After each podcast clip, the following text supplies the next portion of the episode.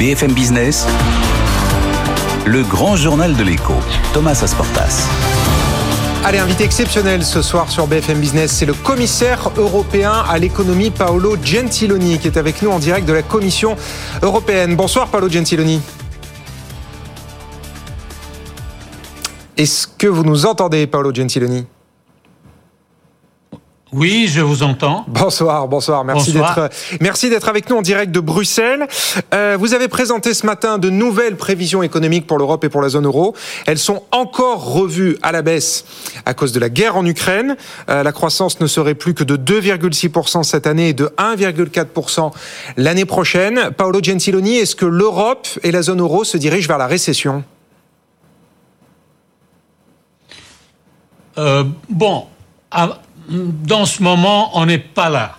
Et, je pense que euh, ça ne serait pas euh, la bonne chose à faire pour les euh, décideurs politiques de décrire la situation comme si on était à nouveau dans une situation pareille à celle des années 70, par exemple. naturellement, il y a des risques de récession, mais pour l'instant, la force de la réouverture de notre économie, de l'accumulation d'épargne, la force du marché du travail, qui avec un taux de chômage qui est le, le, plus bas depuis, euh, depuis toujours, euh, est en train de balancer les risques qui viennent des prix de l'énergie, de, de l'inflation, des conséquences de l'invasion russe de l'Ukraine.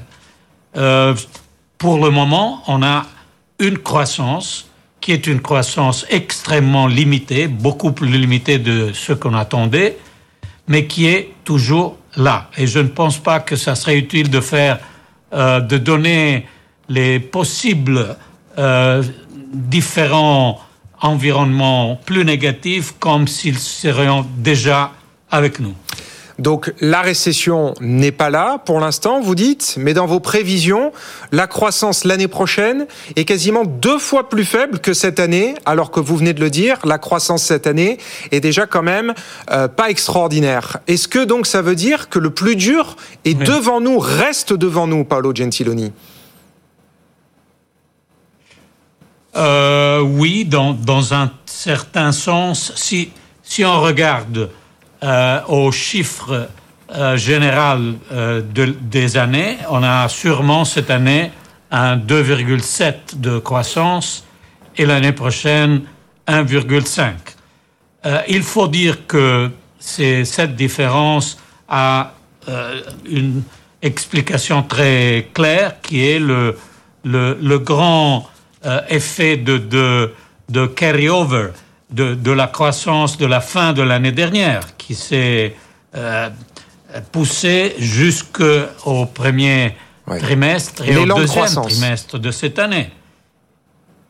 Oui, l'élan de croissance est là. Et si on regarde à la, croissance dans l'année, aussi en 2022, on voit que c'est une croissance de 0, quelque chose. C'est eh pas une croissance euh, comparable à ce qu'on attendait hmm. avant le 24 de février. Il faut être clair sur le fait que l'invasion russe n'a pas seulement porté la guerre en Europe, mais elle a aussi changé le cours de notre économie. Tout à fait, il a changé le cours de l'économie et notamment le niveau des prix. Évidemment, Paolo Gentiloni, si la croissance est revue à la baisse, c'est parce que l'inflation est encore revue à la hausse. Vous attendez un record de 7,6% cette année. Quand est-ce que l'inflation va commencer à redescendre? Bon, nous avons notre estimation qui dit que euh, on aura le, euh, le, pic d'inflation dans le troisième trimestre de cette année. Euh, ça veut dire dans, dans ces mois. Et, et ça serait 8,3% et on commencera une lente descente dans le dernier trimestre de l'année. Et notre prévision est d'avoir une inflation de 7,9% euh, dans le quatrième trimestre. Et puis d'arriver en 2023 euh, pour l'année à une inflation de 4%. c'est intéressant de noter que si on regarde les, euh, les attentes des marchés sur l'inflation euh, à moyen terme, euh, pas seulement 2023, mais dans 3-4 ans, cette attente est d'un retour vers le 2%. Alors, on peut avoir un certain degré d'optimisme sur le fait que cette inflation, qui est beaucoup traînée par euh, les, prix de l'énergie mhm. euh, en Europe, un peu différente de l'inflation américaine, pourrait commencer à baisser à la fin de cette année et puis baisser graduellement en 23 et 24. Intéressant. Donc ça, c'est votre trajectoire. Et alors, vous le dites, bien sûr, Paolo Gentiloni, l'inflation, c'est avant tout l'inflation des prix de l'énergie. Si la Russe coupe le gaz à l'Europe, et ça devient de plus en plus probable, à quel niveau pourrait monter l'inflation? Euh, Bon, la, la, la composante euh, énergétique de l'inflation est maintenant à 42%. C'est un niveau extrême. Hum. Il faut, il faut, euh, il faut euh, dire que la composante énergétique de l'inflation était au début de l'année dernière, début 2021, négative. Elle est maintenant à 42%. Euh, alors, le, les rebondissements d'une possible coupure du gaz russe. Il y a déjà des coupures, naturellement. Nous savons qu'il y a des pays comme la Pologne, la Danemark, la Bulgarie qui ont eu coupé le gaz, et il y a des pays comme l'Allemagne, l'Italie et des autres qui ont une réduction. Mais s'il y a une coupure totale, nous avons un scénario adverse dans nos prévisions qui dit que euh, à ce point-là, on va entrer dans une récession. Et ça serait beaucoup lié aussi au fait qu'il faudra prendre des mesures de contrôle euh, des, des, consommations d'énergie dans certains secteurs industriels et inévitablement ça va ralentir notre économie. Mais je répète, euh, on n'est pas là dans ce moment-là et on fait les prévisions sur ce qu'on a. Oui. Et pas sur ce qui est possible dans les prochains mois. Oui, bien sûr, mais enfin, vous êtes obligé d'anticiper et vous avez entendu le chef de l'État, Emmanuel Macron, qui a dit dans son interview du 14 juillet que la coupure du gaz russe est très probable. Et donc, vous nous annoncez que dans ce scénario-là, qui est le scénario du pire, mais qui se matérialise de plus en plus, l'Europe basculerait dans la récession. Euh, notre estimation dit qu'en cas de coupure totale du gaz russe, euh, on aura euh, dans, la deuxième partie de cette année euh, ah l'économie européenne en territoire négatif. Bon, et alors la semaine prochaine, justement, évidemment, vous restez pas les bras croisés, la Commission va présenter son plan pour faire sans gaz russe. Qu'est-ce qu'il y a dans ce plan? Comment est-ce que l'économie européenne peut faire sans gaz russe? Bon, je pense qu'il y a deux ou trois éléments essentiels. Euh, le premier est euh, naturellement de euh, accumuler nos, réserves et les réserves sont à un niveau assez haut, autour de 65% maintenant en Europe, et il s'agit d'un niveau beaucoup plus haut de le niveau qu'on avait dans ce moment, à moitié de juillet l'année dernière accumuler les réserves. Euh, deuxièmement, euh, il faut continuer à travailler sur la diversification. On ne peut pas avoir cette dépendance du gaz russe et, travailler aussi sur la, possibilité d'utiliser le, gaz liquide, euh, d'utiliser les nouvelles plateformes mobiles de regasification de ce gaz liquide euh, pour les pays qui doivent euh, euh, substituer le gaz russe. Et troisièmement, naturellement, il faut aussi prendre des mesures pour réduire l'impact de, de, la croissance du prix de l'énergie sur les citoyens et en particulier sur les citoyens et les familles plus vulnérables. A fait une étude chez la Commission il y a quelques jours qui dit très clairement que le 20% plus faible de nos familles a une dépense euh, énergétique de 12-13% de leur bilan total. Hum. Et si la croissance dans ce secteur est énorme, les conséquences sont énormes.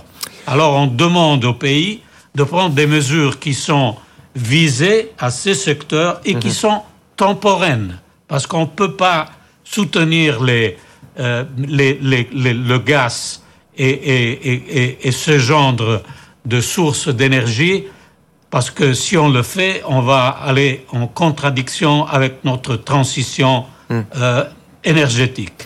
Euh, Paolo... C'est un, un équilibre difficile. Paolo Gentiloni, est-ce que les sanctions de l'Europe contre la Russie ont échoué? La guerre continue et l'économie russe ne s'est pas effondrée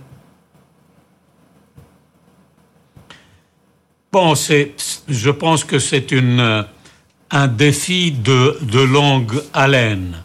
Je ne pense pas que euh, l'illusion que euh, des sanctions auraient arrêté Poutine dans sa guerre était chez notre gouvernement. Nous étions, je pense, très clairement de l'idée que les sanctions étaient la seule réponse possible si on ne voulait pas prendre parti dans une guerre, et ça serait été une folie de participer à cette guerre. Et la réponse est en train de, à mon avis, graduellement de fonctionner. L'économie russe euh, perdra euh, plus ou moins 8% euh, cette année. Elle aura une récession de 8% qui est quand même sensible et les difficultés, en particulier pour la substitution des euh, différents parties technologiques. Euh, c'est très difficile de faire fonctionner, par exemple, les avions euh, en Russie déjà maintenant. C'est ce genre de sanctions fonctionneront de plus en plus. Il ne faut pas s'attendre un succès immédiat, mais il faut expliquer à tous nos citoyens que la responsabilité de la crise économique n'est pas des sanctions, mais de l'invasion russe, et qu'à travers les sanctions, on peut assurer à l'Ukraine la possibilité de résister et de défendre son indépendance. Et est-ce que vous pouvez aller encore plus loin dans vos sanctions ou est-ce que vous êtes arrivé au bout de ce que vous pouvez faire? Bon, je pense que dans ce moment-là, on est euh, plutôt concentré dans la mise en œuvre des sanctions pour éviter qu'il y ait euh, des, des différences entre pays et pays et que l'efficacité soit euh, réduite.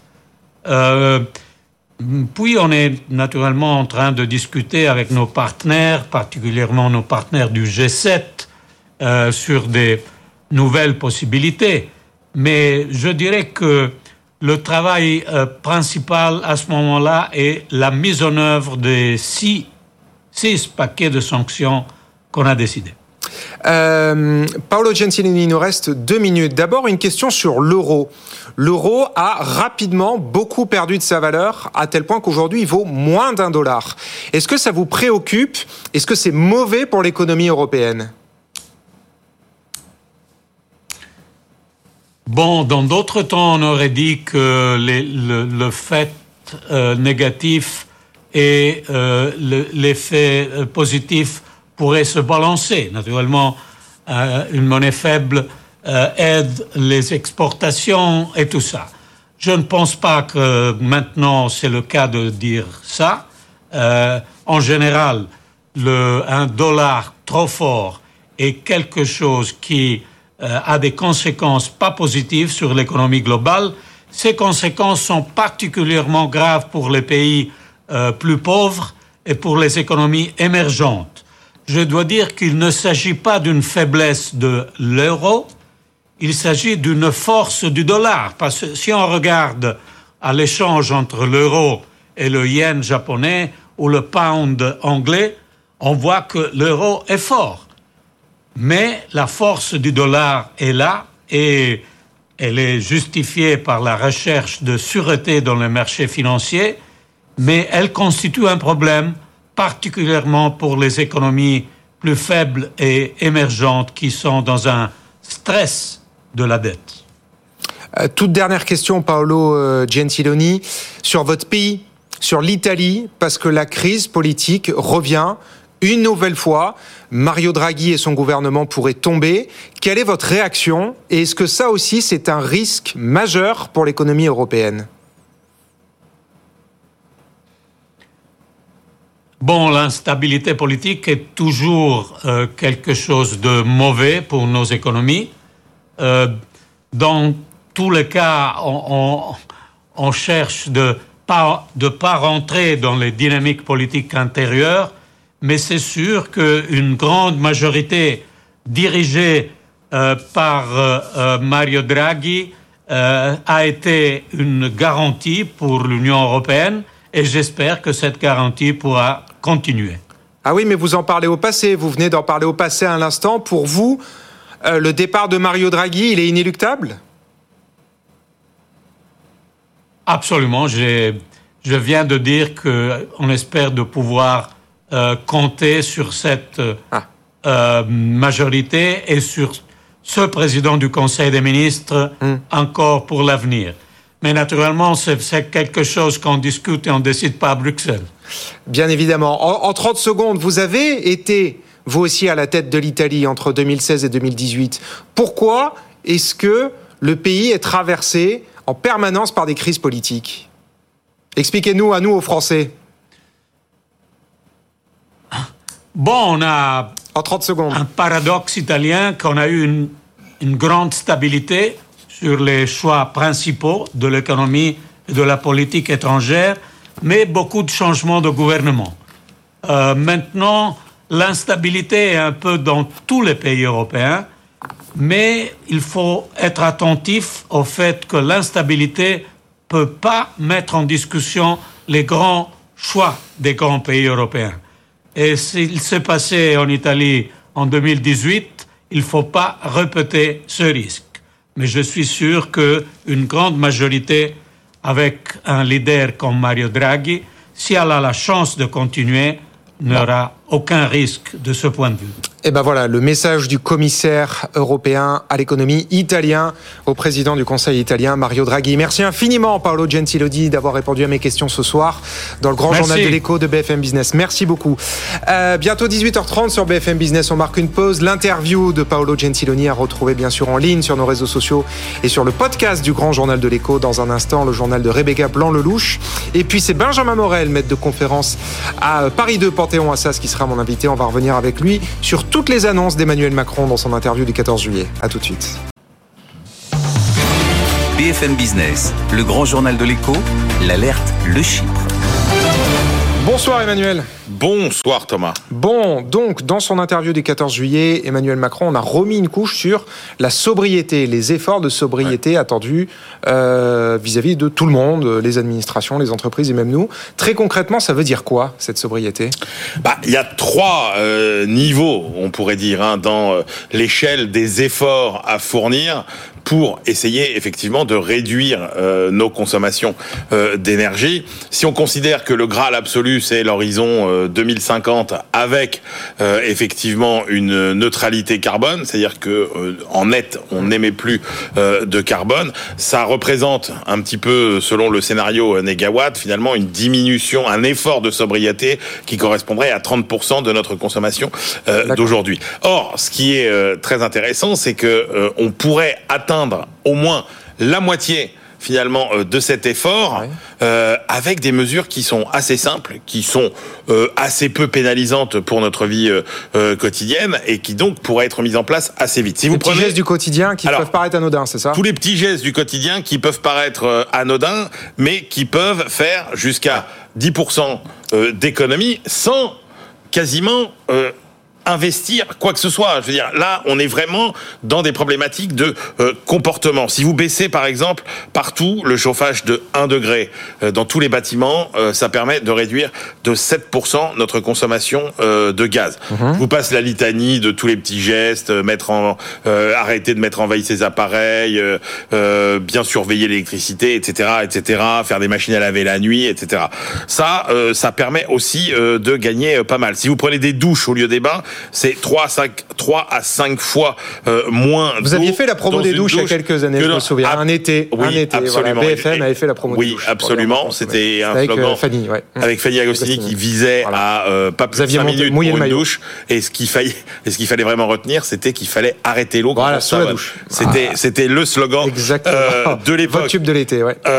Ensuite, par exemple, mesure que peut imposer le gouvernement assez vite euh, pour économiser, c'est euh, réduire la vitesse sur l'autoroute de 130 à 110 km heure. Là, ça, ouais, mais ça on n'y est pas. Hein. Alors, on n'y est pas, mais effectivement, euh, considéré comme une mesure d'urgence, ça, ce serait une facture de carburant, par exemple, réduite de ah 7 euh, en moyenne. un vrai impact. Et puis après, même vous pouvez considérer des mesures qui peuvent avoir un effet rapide et qui demandent ce qu'on pourrait appeler un investissement euh, modeste. Mmh. Il y a par exemple tout ce qui concerne l'entretien de sa chaudière. Bon, c'est un petit investissement, mais ça vous permet de gagner 10 à 12 euh, de sa consommation d'énergie. investissez par exemple dans une douche à recyclage, ça permet d'économiser jusqu'à 80 de l'eau. Acheter des ampoules LED, etc.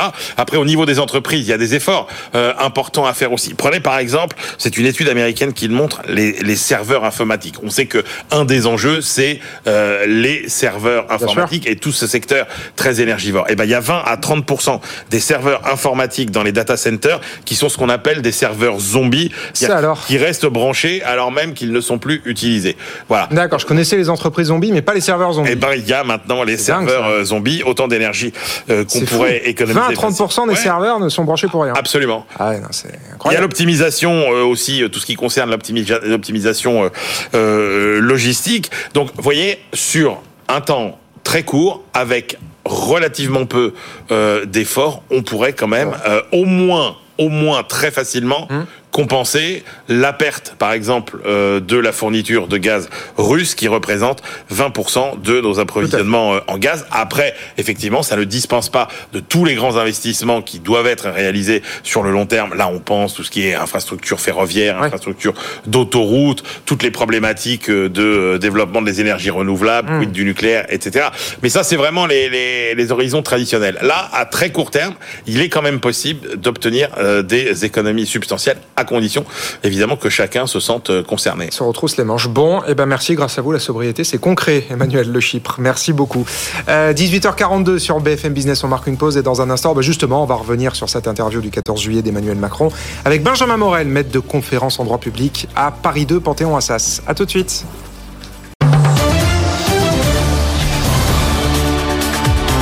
BFM Business, le grand journal de l'écho. Thomas Asportas.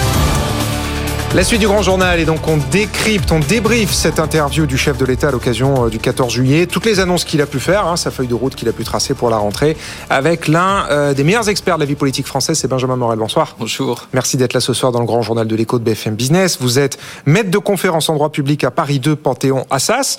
Euh, je l'ai dit, beaucoup d'annonces, une feuille de route très claire, enfin en tout cas assez précise, hein, sur la sobriété énergétique, sur la réforme du travail, sur les retraites. On va venir sur le contenu de cette interview, mais d'abord Benjamin Morel, le fait qu'il fasse une interview le 14 juillet, alors qu'il voulait plus en entendre parler, il disait c'est une tradition, mais ça me concerne pas, je veux plus faire ça. Euh, il voulait dépoussiérer un petit peu ce, vieil exercice. Le fait qu'il en fasse une finalement là en début de deuxième quinquennat, qu'est-ce que ça dit?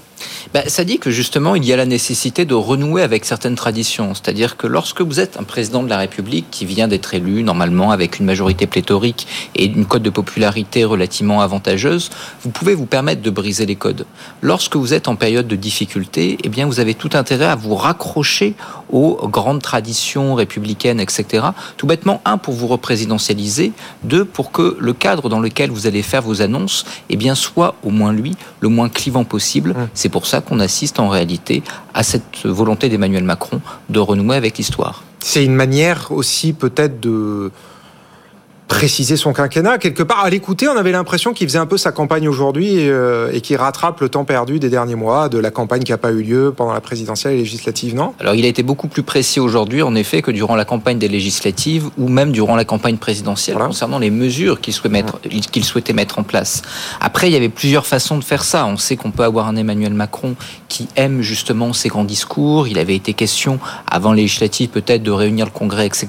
Mm. C'est ce type de format, en règle générale, même s'il l'affectionne, eh bien, lui sied assez peu. Ces discours sont souvent un petit peu trop longs et souvent, ah eh bien, ils sont relativement peu relayés ou en tout cas mal perçus par l'opinion. Emmanuel Macron n'est jamais aussi bon que dans euh, l'interview que lorsque justement il a un ou deux interlocuteurs en face de hum. lui et que justement, eh bien, il est challengé par ses interlocuteurs. Hum. Là, on l'a plutôt retrouvé dans son élément. Il a été capable justement d'articuler son logiciel avec les questions des journalistes. Et donc, c'était à la fois au bon moment et plutôt le bon format pour lui. Hum. Un moment, en effet, de grand flottement. Euh, bah alors justement, euh, voilà, on parle de flottement, on dit qu'il manque un peu de compatibilité, qu'il manque un peu de peps, même dans sa garde rapprochée. Vous l'avez trouvé convaincant aujourd'hui? Alors convaincant, euh, il y a en effet une volonté de donner euh, une feuille de route et sur cette feuille de route d'argumenter pourquoi est-ce qu'il met en avant cette feuille de route. Est-ce qu'il est convaincant euh, Je dirais déjà sur la forme, dans le style, est-ce que vous l'avez trouvé énergique? Dans le style, encore une fois, c'est plutôt son domaine. C'est-à-dire que le, hmm. le, le, type interview est un type qui lui réussit plutôt bien. Sur le fond, ce qui est assez intéressant, c'est qu'il cherche à être convaincant vis-à-vis vis -vis de l'opinion et qu'à partir de là, en étant convaincant vis-à-vis de l'opinion, il cherche à faire pression sur les oppositions. Mhm. Et donc on a un Emmanuel Macron qui, sur les grandes thématiques des mois suivants, eh bien, a tenté justement de mettre l'opinion de son côté. est ce qui est arrivé, pour l'instant, j'aurais bien la peine à vous dire, on verra mmh. les premières enquêtes, etc. Mais il a tenté justement d'aller saisir cette opinion, d'aller lui montrer pourquoi en fait ce qu'il proposait n'avait pas réellement d'alternative crédible à ce stade-là, mmh. et en quoi du coup le fait pour, pour les oppositions de s'opposer à lui sur ces sujets-là, eh bien, était vaine, voire était même contre-productive justement vis-à-vis des Français. Bon, donc 14 juillet oblige évidemment l'interview à démarrer par la guerre en Ukraine, les multiples conséquences qu'elle peut avoir, et notamment du point de vue de l'énergie avec une coupure du gaz russe qui est de plus en plus probable, c'est ce qu'il a dit. Et il prépare donc euh, les esprits, les Français à des temps difficiles. Il dit la guerre va durer et il va falloir se retrousser les manches et faire de la sobriété.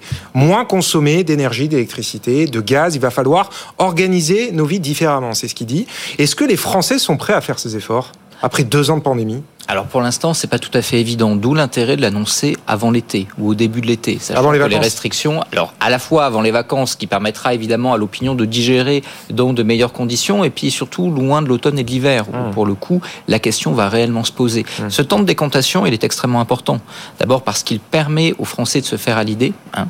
Regardez les mesures sanitaires, vous avez toujours une position très ferme au début, et puis rapidement un ralliement pour cause de contrainte en réalité objective de l'opinion à ces mesures. Mmh. Donc là, il y a un pari en effet sur une forme et eh bien d'acclimatation de ces différentes mesures avant même qu'elles ne tombent. Et ensuite, ça contraint les oppositions à se positionner bien en amont et donc assumer une forme de cohérence mmh. sur le temps long. Donc d'un point de vue purement stratégique, c'est plutôt bien joué. Alors d'accord, mais euh, comme vous dites, c'est à l'automne et à l'hiver que va y avoir un peu le moment de vérité hein, autour de ces contraintes, même si on attend des précisions là-dessus, ces efforts, euh, puisqu'Emmanuel Macron s'en est pas caché, il va y avoir des contraintes. Est-ce que ce type de contraintes-là, même si on est encore dans le flou, ça peut entraîner un risque social dans le pays, un mécontentement, une grogne? Alors ça peut évidemment entraîner une grogne, mais il faut voir que vous avez aujourd'hui plusieurs éléments qui peuvent déjà conduire à cette grogne. Je dirais que le premier élément, on y viendra peut-être quand on parlera du travail tout à l'heure, mmh. c'est d'abord et avant tout la crise du pouvoir d'achat. Donc le risque de ces contraintes, c'est que grosso modo, elles fassent l'objet d'une euh, surabondance par rapport à une opinion qui est déjà en situation de rupture de banc. Une accumulation. voilà. Aujourd'hui, quand vous regardez les enquêtes d'opinion, vous avez une perte sèche pour le chef de l'État en matière de code de popularité.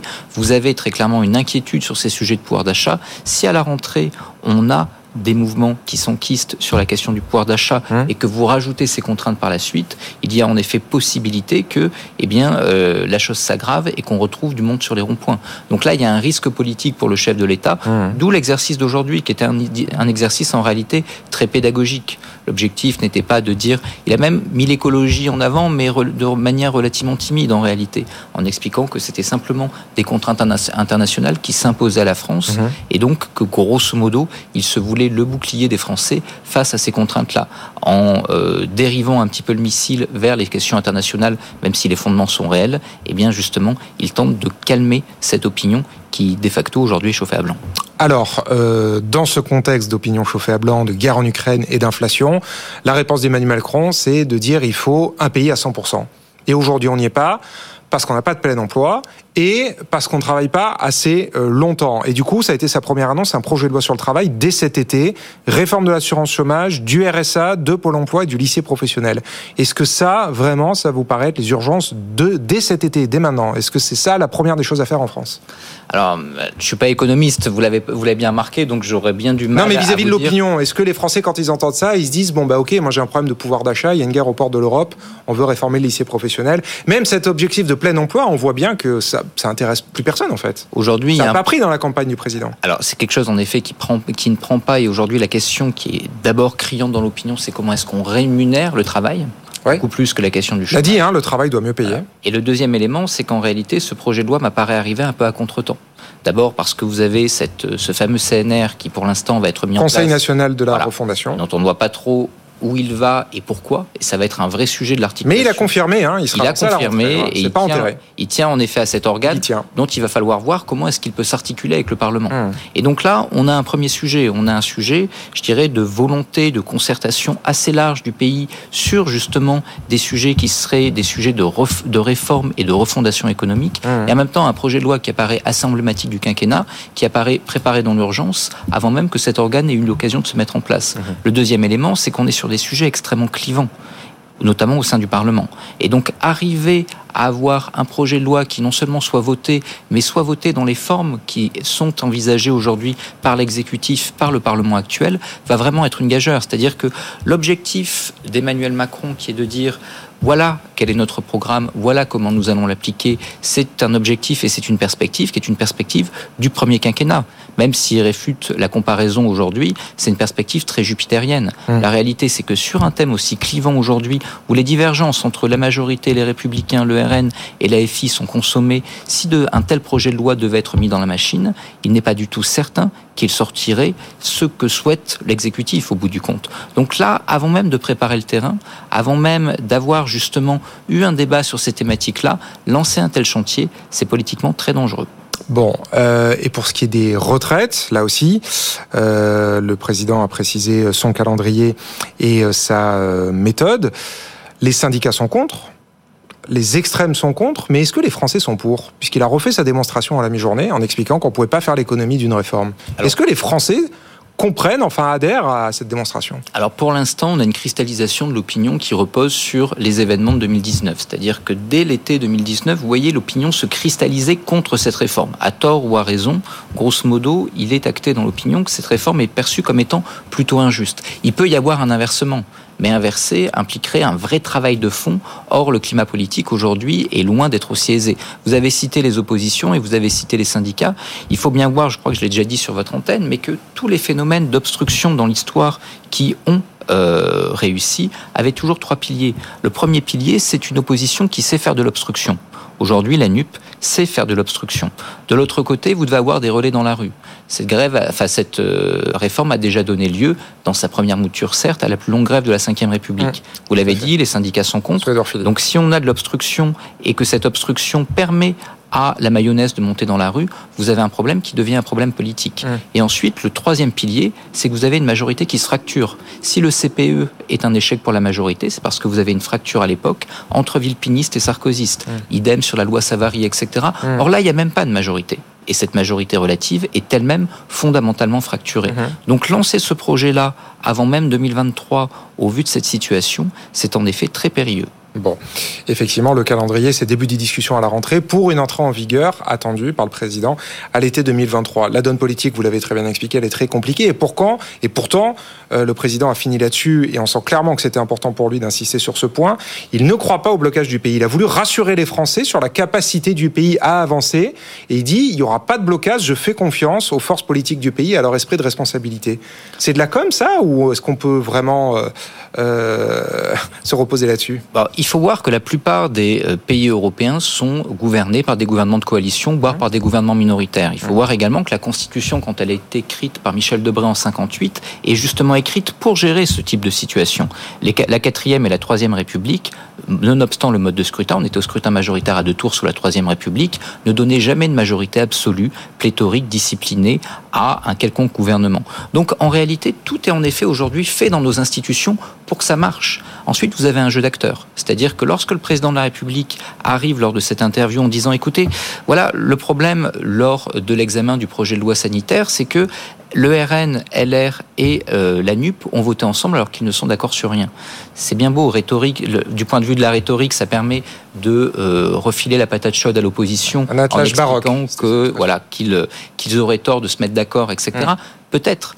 Mais euh, il peut y avoir des majorités d'idées. Hmm. Il peut y avoir des désaccords d'idées également. Hmm. Et si sur un texte, vous avez une UP, euh, une, un LR et euh, un RN qui se mettent, en, tout cas qui ne sont pas d'accord avec le texte, le texte ne passera pas. Donc là, aujourd'hui, dans ce jeu d'acteurs, il y a également un pas à faire de la part du gouvernement. Il n'est pas certain que le témoignage d'Emmanuel Macron aujourd'hui montre ce pas-là. C'est-à-dire que lorsque vous êtes battu au Parlement, ça peut être le fait de deux choses. Soit vous avez manqué de pédagogie, vis-à-vis des Français qui du coup n'ont pas fait pression assez sur les élus de l'opposition, vis-à-vis de l'opposition qui n'a pas été convaincue par vos arguments, parce que sur des sujets sanitaires, il n'y a a priori pas de raison que LR tout d'un coup se mette à refuser euh, par principe les évolutions. D'ailleurs, on verra ce qu'il en est au Sénat.